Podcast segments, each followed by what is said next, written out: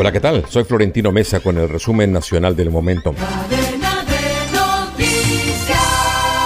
El presidente Gustavo Petro aceptó reunirse con los antiguos jefes paramilitares que han culminado sus penas y que han manifestado su voluntad de hacer la paz. En el marco de la conmemoración del Día Nacional de la Memoria y Solidaridad con las Víctimas, el mandatario expresó que es necesario que el gobierno y los beneficiarios jurídicos se reúnan para establecer qué pasó con los bienes, con la ley y con el proceso de paz que quedó trunco.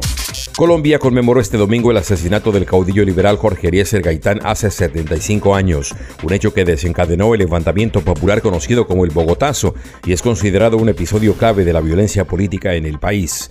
La ceremonia principal tuvo lugar en el Exploratorio Nacional, un complejo arquitectónico ubicado al lado de la casa en la que vivió el caudillo liberal y donde está sepultado, aunque el lugar está abandonado.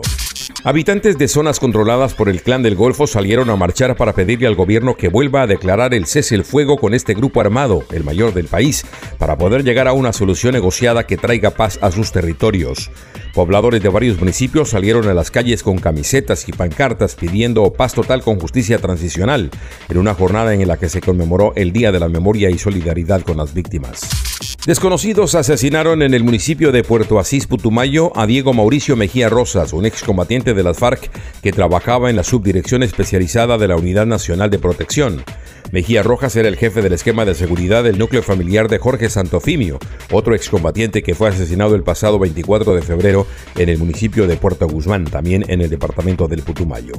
Unidades de guardacostas de la Armada de Colombia, durante el desarrollo de una operación de control marítimo, interceptaron una embarcación en la que pretendían transportar ilegalmente a 26 migrantes irregulares desde San Andrés con destino a Centroamérica. Nueve menores de edad se encontraban entre estas personas salvaguardadas que eran transportadas en una lancha sin las condiciones mínimas de seguridad para hacerse a la mar e incumpliendo la normatividad marítima vigente. La Tienda Express. Llegó la Tienda Express, el más espectacular programa de fidelidad para atenderos y consumidor final.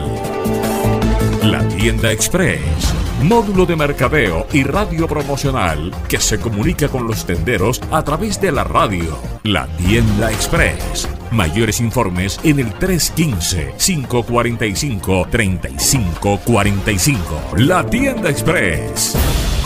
En los deportes, la colombiana Mariana Pajón continúa dándole brillo a su gran palmarés y alegrías a Colombia en el bicicross a pesar de contar ya con 31 años de edad.